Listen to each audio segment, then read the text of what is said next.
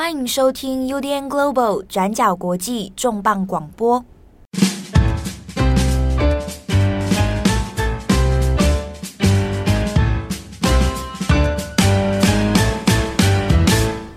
Hello，大家好，欢迎收听 UDN Global 转角国际重磅广播。我是编辑七号，我是编辑会议。今天的重磅广播，想要先问大家一个问题：你们喝酒吗？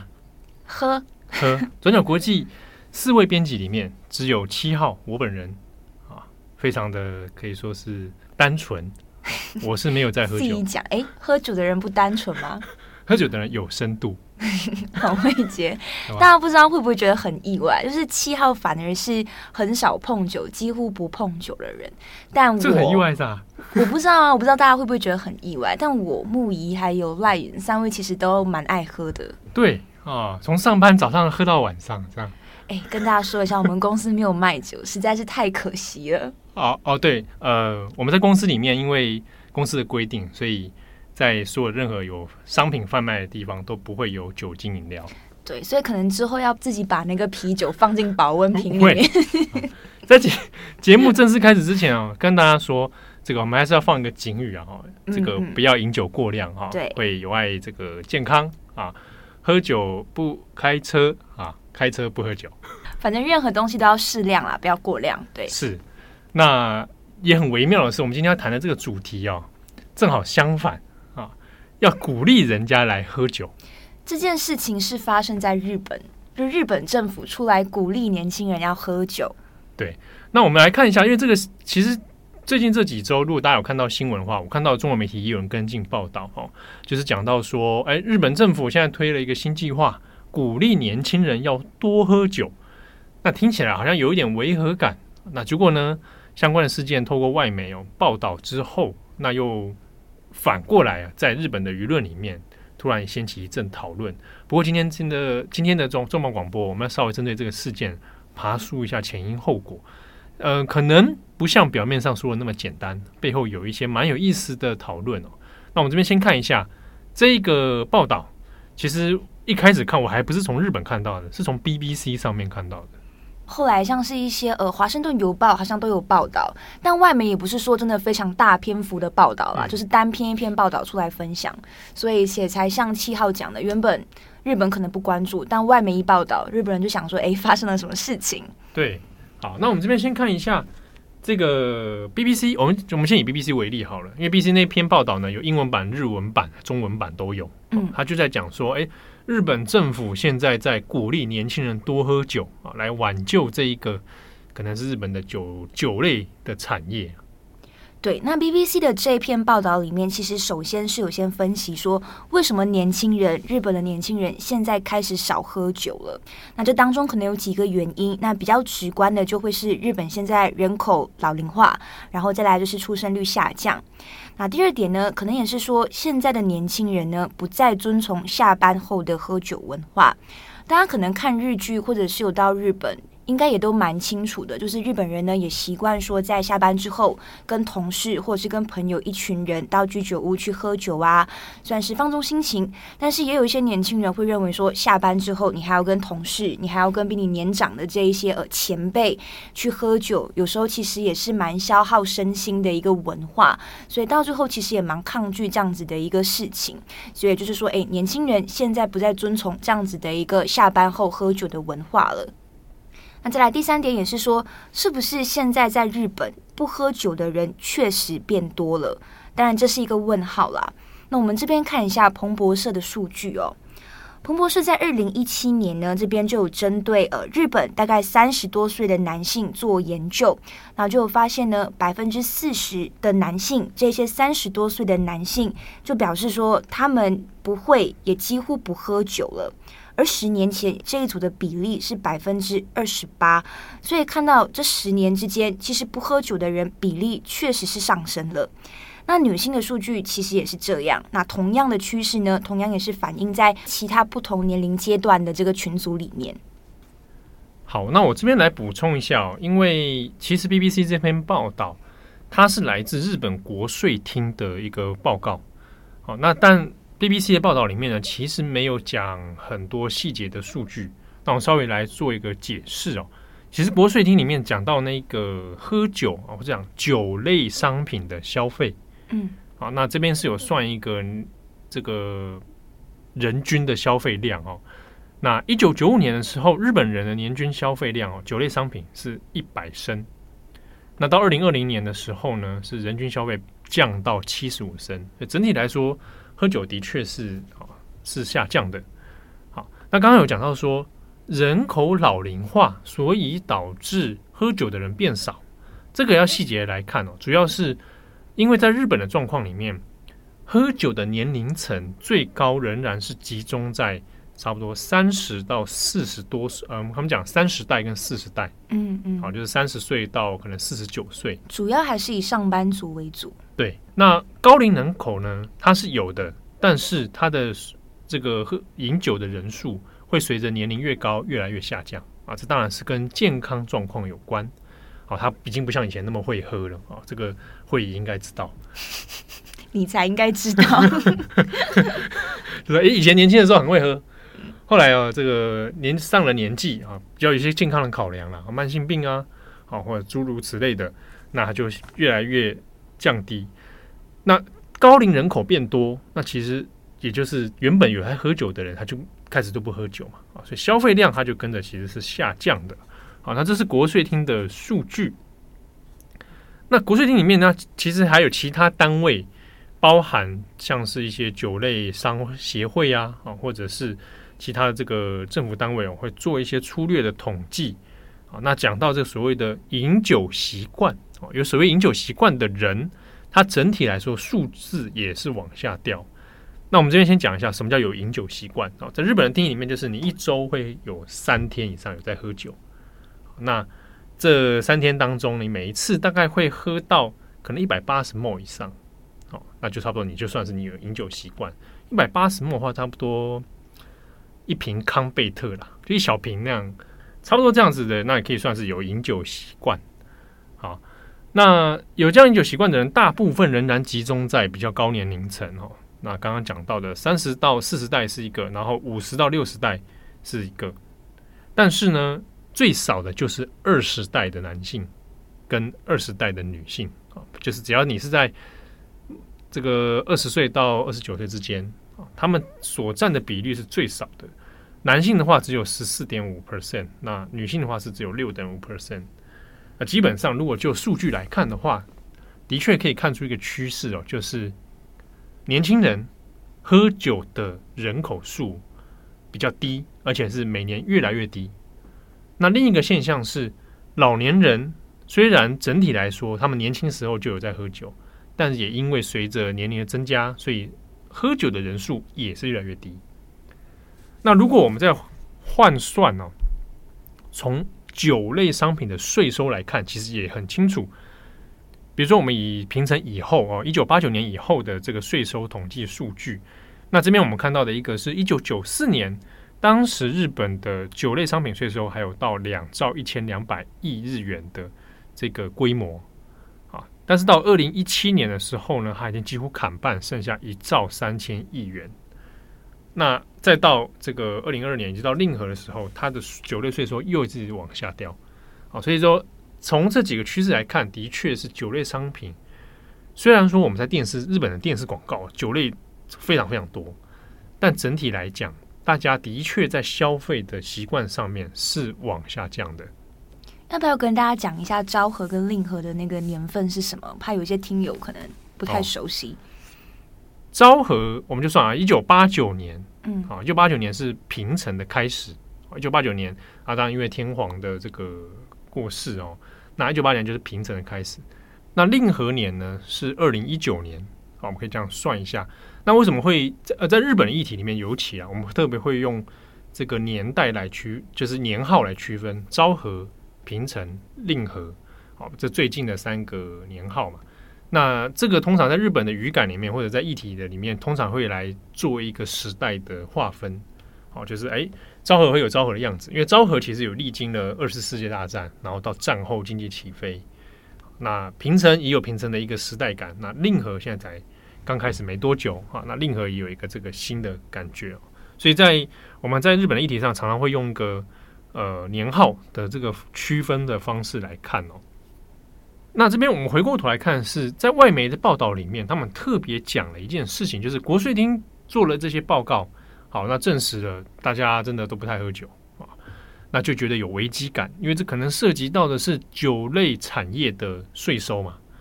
那所以呢，国税厅就主导了一个计划，叫做 “Sake Biba”。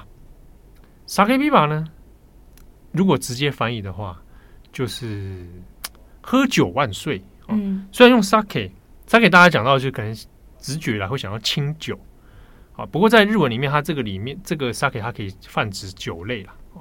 那 biva 它是用那个 v i v a 啊，所以就万岁啊，所以就叫 sake biba。那这个计划呢，它推出来哦，我先讲一下好了。它计划是说，它鼓励大家可以来参加，来提案，说怎么样来推广年轻人喝酒。它是有年龄限制啊，它是推广，就是让开放让二十岁到三十九岁的这个年轻人来投稿。对对对，那你可以个人，你也可以团体啊，那你就来分享说你提案哦，就是说我要怎么样来推广大家来喝酒，那我提一个企划书，那他们会再做一个筛选审查啊，最后再选出优良的作品。好，那会给予一些补助，这样子，它其实有一点带有宣传性质的一个活动，而且不限酒类，就是你要推广任何酒类的饮品都可以。没错，而且也很有趣的是，它也不限你是一定要在日本国内，海外也可以，但它只有说你要用日文投稿。哦，所以也不限国籍的意思，就是说我们要投稿也可以。它上面有没有写说就是有国籍限制的，哦，而且它线上提案嘛，就线上交那个资料就可以了。他就是鼓励大家呢，哎，怎么样来推广年轻人喝酒啦，然后怎么样推广这个喝酒的这个产业这样子。好，啊，他也做了官网，那官网就做了就是蛮日本的网站那样的感觉。好，但是这个事情提出来之后，大家就觉得有点那里怪怪的。我就说，政府好像带头喝酒，带头叫大家喝酒这件事情，好像很少听到。第一个是政府带头，第二个是鼓励年轻人喝酒，这件事情真的是对的吗？真的是好的吗？对，所以他在这个问题上面呢，比如说外媒也有人提出，也觉得哎，好像那对对欧美来说也觉得哪里怪怪的。嗯，那日本人自己也也看了之后也是觉得有违和感。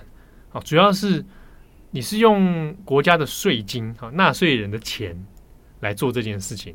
可是也很矛盾的是，因为也有其他这种健康的单位啊，或者是说，哎，防止你酗酒啊，啊，鼓励你这个戒酒啊的这种单位，同时也在做一些这样的活动，那就变成很矛盾嘛。一边有政府叫你说，哎，多喝酒啊，啊，救救日本的酒类；而另一边说不要喝，就少喝酒啊，有害喝酒有害健康。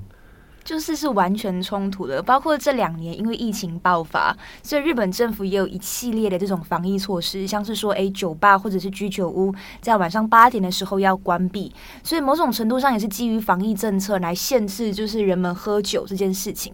但是现在就是宵禁慢慢放松了，防疫的措施也慢慢放松了，你现在又鼓励大家喝酒，大家也就觉得说，诶，是不是哪里怪怪的，也觉得有冲突。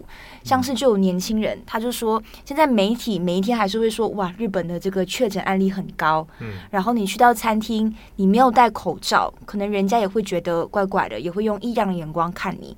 但是现在呢，政府又叫你喝酒，所以好像各方的这种状况是连不起来的。对，那中间当然就是是就是觉得说蛮蛮怪的，像像刚刚讲的疫情这一部分，Sake Biba 这活动它的宗旨上面就有写，就是因为真的是因为 Corona 的关系。疫情的缘故，那导致整个酒类消费其实是砍半的。好，这个我们在去年的文章其实有专栏作者陈维成也帮我们写到，就是从二零二零年到二零二一年，因为疫情的导的关系，有导致像居酒屋啊，那或者餐厅，他们酒类的业绩是直接往一半往下砍，那整个是跌得很惨。那加上后来有防疫政策，就是说，哎，晚上不可以几点以后就不要再喝，或者是他不能提供酒精饮料。哦那的确对于这个业者来讲是很很棘手的一个状况。好，那现在慢慢开放之后，虽然如果我们去看现在日本，都以东京为例好了，新宿啊，哦歌舞伎町那边啊，哦喝酒那当然是喝得很开心呐，啊，其实没戴口罩的也蛮多的。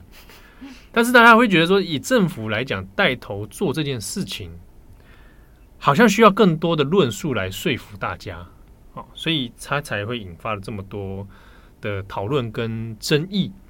那其实现阶段哈，我们在这个这大概是两三个月，八月中的时候出现的一个事情，到八月底，日本已经有一些民间的 NGO 团体有在联署说，希望政府能够终止这一个计划，这个很有点不知道干嘛的这种提案。好，那这个反对的人是他的立场是说，因为啊，你讲说疫情导致酒类的市场缩小，但是呢。其实也因为疫情的关系，酗酒的人变多。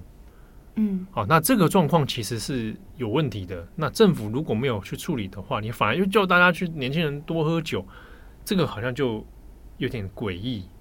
而且提出的理由其实也蛮怪的，就是你要振兴经济，为什么反而是鼓励年轻人喝酒？对啊，所以这事情就引发在在在日本里面哦，就很多种吐槽啦。比如说我这边讲几个好了。嗯，像日本有一些电视台啊，他们就有去街访的，针对这个案件，就说：“哎，是这个很多政府觉得说年轻人不喝酒，好，那你怎么看？你要不要多喝酒？”那有的就会去问说：“那你平常喝吗？或什么之类的？”他就访问这些二十代的年轻人到三十代的啊，当然很多人就会讲，像刚刚我们讲到的，他说：“哎，真的很少喝了，或者也不想要去应酬了，好，或者是他喝了饮料，因为选择种类变多，他未必都要去选择酒类。”那或者是有的人去选酒精浓度相对相对较低的那种饮这个饮料，软性饮料这样子。好，那之中也有人会讲说，这个问题哦，拿来问年轻人很怪，因为好像在怪年轻人，对不对？你就像一怪年轻人不喝酒，这不怪到他头上来干嘛呢？你看以前怪年轻人不结婚啊，怪年轻人不生小孩，啊怪。什么都算到年轻人头上，草莓族对不对？所以说年轻人的简居族啦，草莓族啊，哈，一大堆就要贴一堆标签。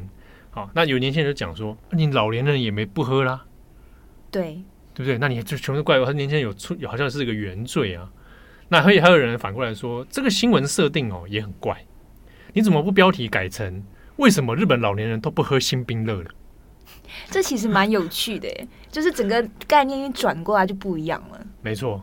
啊，当然，其实那个背后还是涉及到日本国税厅哦，他最在意的其实也未必是年轻人到底喝不喝，而是酒类税收变少了，我想办法要提高酒类税收，还是说他也不可能去鼓励老年人喝酒，所以找年轻人下手？对，因为消费族群嘛，哦，比较、啊、比较，上班族对不对？对，那老年人如果喝一喝，万一发生什么事，发生什么事了啊？那这个医疗支出变多了，还是怎么样？好像是有点不 是那。年轻人好像是比较好推销，他可能想的是这样了哈，因为背后其实是涉及到这些产业问题，那包含说我们虽然看到的是酒类，啊，但是酒类背后，如果假设你今天喝的是日本酒的话，那它就可能会牵连到的是日本的农产品，就是米嘛，啊，那这拿去酿酒的就是酒米，啊，背后就有一这个牵连到一拖拉库的，像是这个米的产业啦，哦，大家如果日本人吃的饭越来越少，那这些米。要拿去做酿酒，那过往的一些做法是说，其实日本的酒类外销其实状况都蛮好的。好，那近几年因为有想说观光可以开放之后，那可能在推广这些东西，但反而是国内的消费量变得比较低。好，那这个反而是日本政府可能真正在意的是整体的这个营收的问题。应该说，他们背后的逻辑脉络是他们要怎么提高这个酒类销售，但是在国内找不到任何族群下手，所以可能就先想说，哎，那来鼓励上班族，也有可能就是年轻的这个族群来喝酒好了。那殊不知就引起了这么多的争议。对啊，就年轻人就觉得不买账嘛，啊，就觉得说就很很怪，叫我喝酒啊，我喝不喝我高兴啊，对不对？而且刚刚讲到说新冰乐这个好了，嗯，的确，我们这边来讲一下，就是。呃，或者有没有个疑问啊？那如果年轻人不喝酒，那年轻人在喝什么？啊，日本也有做一些若干的统计，就我就讲前三名就好了。二零二二年一月的前三名是第一名是咖啡，嗯，coffee 啊，第二名水，第三名茶，好像蛮可以理解的。其实你我们如果去看日本的那个便利商店那个罐装饮料，对不对？瓶装饮料，哇，其实这三大类嘛。因为放在我身上也是啊，就算我现在虽然我有喝酒，但是也是平日小酌，但我每天一定会喝咖啡。哦，对啊，喝水我们也会嘛。对，你有在喝水吧？有，我提醒大家喝水。有，但我每天也会都是喝咖啡，你也是每天一杯咖啡。对啊，对啊，我咖啡跟水。对啊，那如果以饮酒习惯来讲，如果以日本人标准，你一周有喝到三次以上吗？没有诶、欸，我通常都是可能礼拜五晚上，或者是礼拜六晚上，就是真的小酌，哦、或者是我今天可能下班回来吃个晚餐，我可能配一个啤酒这样而已。对啊，嗯，所以所以基本上那个消费量没有到很大嘛。嗯，对。那日本人这个咖啡如果是第一名，然后或者刚刚像那个年轻人问说吐槽，就说啊，老年人也不喝新冰乐，那。他背后牵扯到的问题是，那个咖啡豆啊，其实日本绝大多数咖啡豆是进口的哦。虽然有人在尝试说用这个日本本土产，但绝大多数是进口的啊。所以他们大部分很多那个事业是从，哎，比如说他们也会有专利啦，就是哎，他有垄，别讲垄断，就是他专门做某个地方进口的咖啡豆哦。但日本国内比较没有产啊，所以他那个事就就比较没有涉及到那个。农产品、农作物这件事情，那这个中间就有一些差别。其实到最后，这个主办单位自己也有出来澄清啦。他就说，呃，办这个活动不是真的要鼓励大家酗酒，那也强调说大家还是要适量饮酒啊，然后也要做好防疫措施。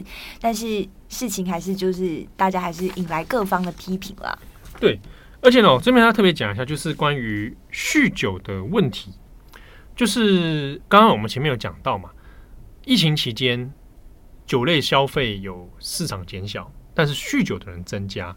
那到二零二二年的统计，我们这边来看一下，这个其实是有一些地方的医院来来特别讲的，而且他们有这之后有接受媒体的专访，就有提到说四个月必须留意的问题。就因为疫情，的确有的人哦开始酗酒，但这边要可能要看的一个问题是说，他是原本就在喝酒的人。嗯，然后他喝的量可能变大，他这个所谓的酒精依存症变得比较多。那这边还有一个数据是以东京的一几个医院哦，那他们自己大概做一个比较粗略的统计啊。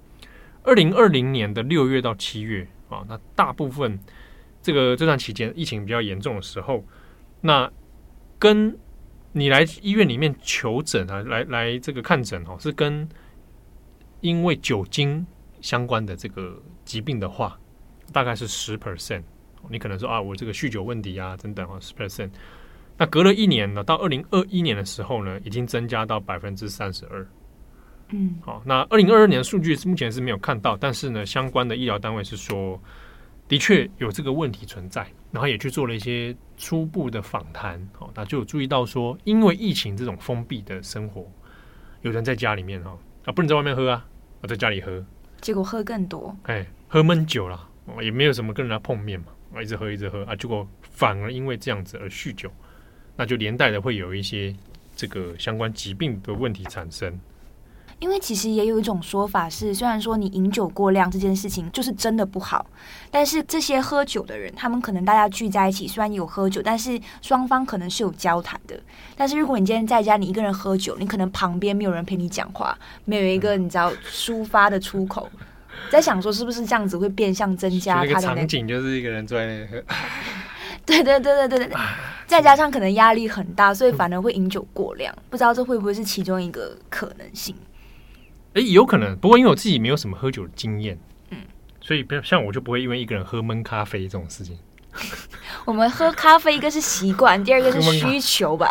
喝闷咖啡，喝闷酒的人有吗？啊，嗯嗯，喝闷水。好，那这个大概是那另外我们来看一个是京都大学，他也有做了一个研究，好，就讲到说跟酒精相关的疾病，好，那从 Corona 流行之前跟之后来比的话，那的确有增加。好，在流行之后呢，啊，京都大学是说，二零二零年以后，大概一年多的时间里面，大概增加了一点二倍，就是可能跟。啊，你的肝的问题啊，什么之类相关的疾病哦。好，那他所以推估是说，的确可能反而酗酒的人是因此增加的啊。虽然整体而言，日本的喝酒人数有下滑哦，但是 Corona 这个疫情的状态是比较特殊。那再来跟日本很像的，其实也就是南韩，因为南韩的上班族也是习惯说，在下班之后大家都来一杯嘛，就是状况是很像的。但是呢，在疫情这些这两年，其实也是有了一些变化啦。跟日本不一样的是，在疫情的这两年呢，在韩国喝酒就是酒类销售的这个状况是没有下降，那相反的，很有可能是呃上升的。那我们这边根据《金融时报》的统计哦，就发现说，南韩人在二零二一年的酒类消费将会增加百分之八，然后是达到六十八亿美元。那这其中可以解释的一个现象说，疫情之前大家可能都是呃跟朋友、跟同事出门喝酒嘛。那疫情间因为宵禁、封城等等，所以在家独自喝酒的人变多了，就是独自喝酒的这个趋势是往上增加的。那这当中其实延伸的问题也跟日本很像啦，就是这些在家喝酒的人，他们的生理健康状况是现在呃外界比较担心的。那第一点就是刚刚提到的，他们是不是在家喝酒没有一个疏泄的管道，没有人可以陪他们讲话。那再来这一些独自在家喝酒的族群，假设说都是以年轻人为主的话，那这些年轻人有没有面临什么问题？像是说现在呃。找工作很难，就业环境也很困难，然后再加上说整体的这个社会环境压力都已经很大了。那这些年轻人透过喝酒，是不是真的可以帮他们抒发自己的压力呢？那这一些目前都是在南韩有的一些讨论。那现在在这个所谓的后疫情时代，我们也可以看到说，南韩的这个防疫措施也是慢慢放宽。所以从前那种跟同事、跟朋友大家一起下班后出来喝酒的文化，可能又要开始重新就是复苏了。那针对这个现象呢，其实南韩的年轻人都有不同的想法。像是那种三四十岁的一个上班族，他就说，就是他很期待这件事情。那因为他就说，过去这两年他都没有办法跟新同事好好坐下来聊一聊，喝酒聊一聊。那这可能是他们平常就是跟同事接触的一个方式。嗯、那再来也有南韩的另外一个年轻人就说，这个文化确实是慢慢慢慢回来了这个现象了。但是呢，现在也会把这个群组的人数，就是大家一起聚集的人数变少，可能从前十几个，那我们现在控制在六到八个。讲就是还是可以交谈，但不会可能像是以前那种可能压力比较大。但是确实也是有南韩年轻人非常抗拒这件事情，就觉得说可能疫情期间你培养的一些休闲活动，你可能健身或者是下班之后回家读书等等的这一些属于个人时间的这种休闲活动，好像又有可能在被剥夺了，所以都会有不同的争议跟讨论。对，你刚刚像讲这个时间分配，嗯，哦，在日本一样的讨论那。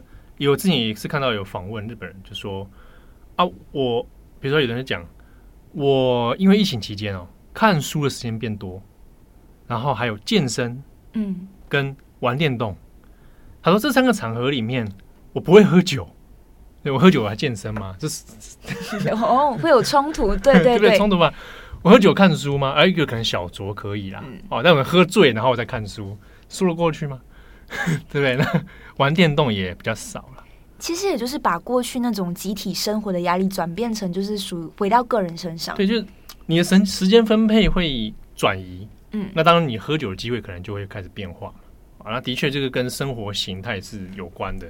所以你说要他呃完全恢复喝酒这件事情，好像有一点点强人所难呐。嗯，对。那除了像南韩这种干案例之外，其实也蛮有趣的是，在世界各地哦，同样一件事情，它可能反应是完全不同的。这也很看各国的政府的相应政策，或者是你本来喝酒这件事情在那个国家的文化到底是怎么样的。嗯、像是呃，在欧洲好了，我们这边看到的几个例子，可能是像是法国，法国提到的是喝酒的人变少了，但是抽烟的人变多了。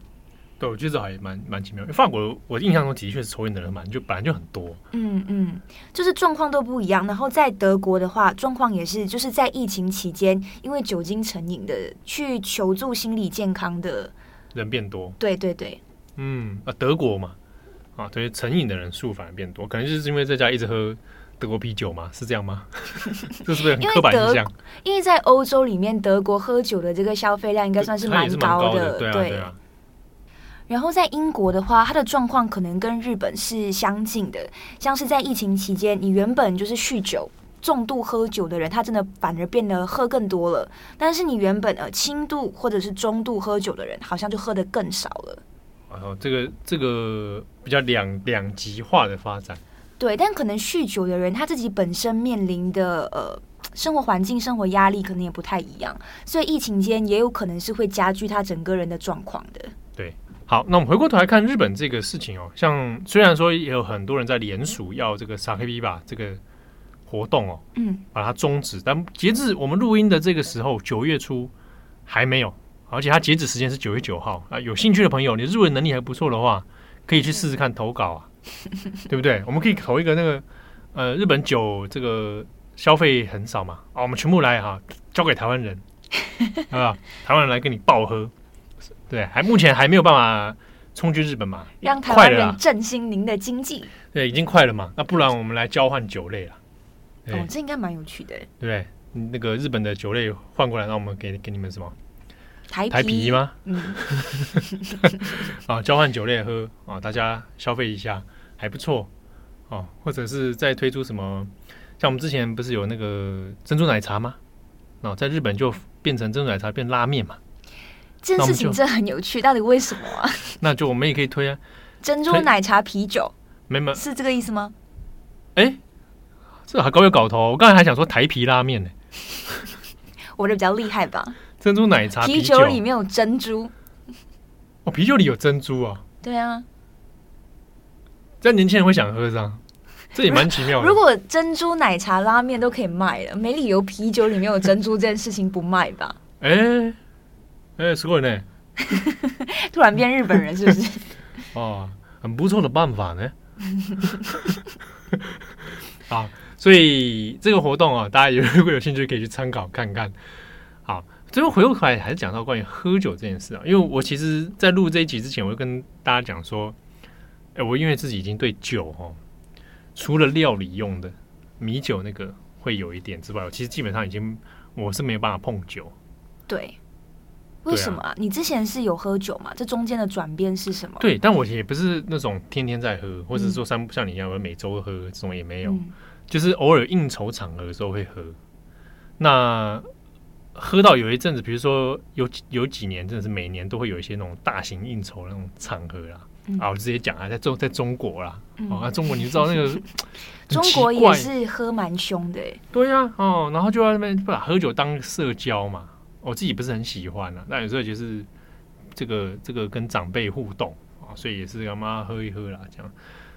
那他们又喝喜欢，那到处乱套，你知道吗？嗯嗯，就一下喝那个，一下白酒，一下喝什么红酒，那真的会醉。对啊，那有几次就本来还可以慢喝，慢慢喝，慢慢喝哦。然后有几次是怕喝到怕到，就是我有当场就就睡着了，我就坐在餐桌上就断片。对，那你想说醒来之后想说，哎，会不会器官少一个？结果还在。我不知道，又没检查。以前不是坐在这吗？哎，我可能恐怕我肝少一片啊。会不会？我我就不晓得嘛，对不对？那、嗯、也没有觉得哪里异样啊。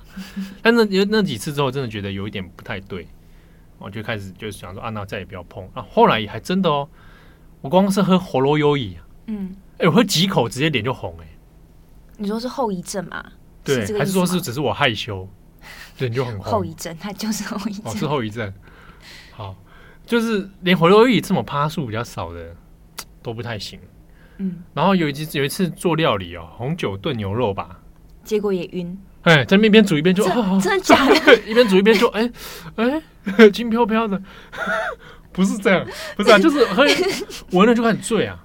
嗯，所以那麻油鸡后来也就是不太能喝，很好真的。对，就我觉得体质有点改变了，好，后来就不太能喝酒。但我觉得你喝酒之前喝那么多的状况是因为应酬，但如果你今天是小酌，然后休闲的，这才是比较就不是不是那种真的是应酬狂喝猛喝，那真的太伤身体了。对，而且我那时候为了应付那个狂喝猛喝，喝的是白酒，对不对？嗯、我偷天换日，然后换成矿泉水，神不知鬼不觉。哦，因为很像嘛，没有颜色嘛。而且我还那个 不好演了，你知道吗？喝那个酒我还要小抿几口啊。还假装这个酒很烈，但实际上根本是矿泉水啊！那你骗过去，骗过去啊！在中国谁不骗人呢？他骗我，我骗他，酒厂骗子，这对真的，哎，太奇怪，真越讲越奇怪。好，真的，大概就是这样子。嗯，好，那之前在日本倒是没有这种场合哦，但是因为我接待日本朋友来台湾的时候，也真的是他对方狂喝，让我就就是不喝。他们是已经变成一种习惯，还是他们其实真的就爱喝？欸、他们会觉得说要喝到这样才会展现自己的诚意吗？好像我觉得也不是诚意，他就是觉得开心哦。对啊，因为我之前带他们去热炒店哦，吃哦，就是台啤这个一一罐接一罐，他一直问我说：“为什么你不喝？为什么你不喝？”我跟他说：“我真的不行啊，打咩打咩，身体身体不好了，不能喝酒呢。”但我会跟他解释啦。那、啊、通常其实如果是已经年轻人，大家他其实大家都理解。对啊，你除非是那种长辈，他可能会觉得啊。不过像像以喝酒这件事情来讲，像之前有一次跟编辑群人们出去聚聚餐嘛，嗯，哇，你们喝的真是我吓到我，吓到是不是？哇，你们喝那个几那是几梦？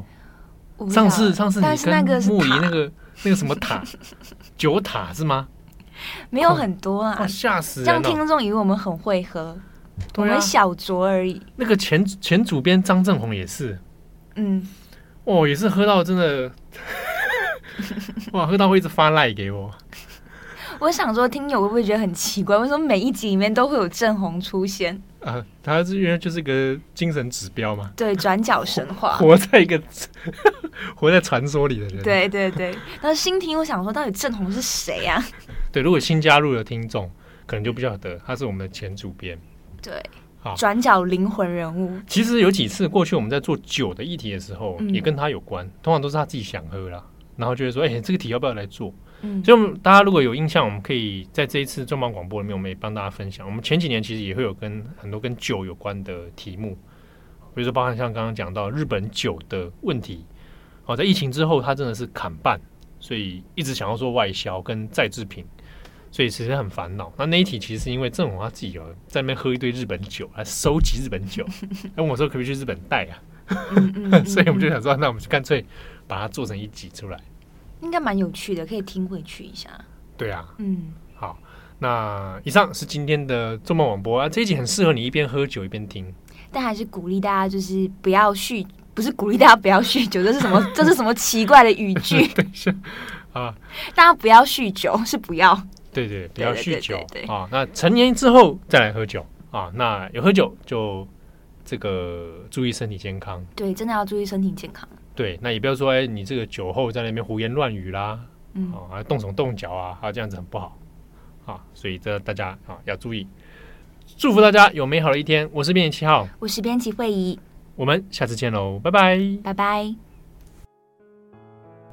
感谢你的收听，想知道更多详细资讯，请上网搜寻“转角国际”。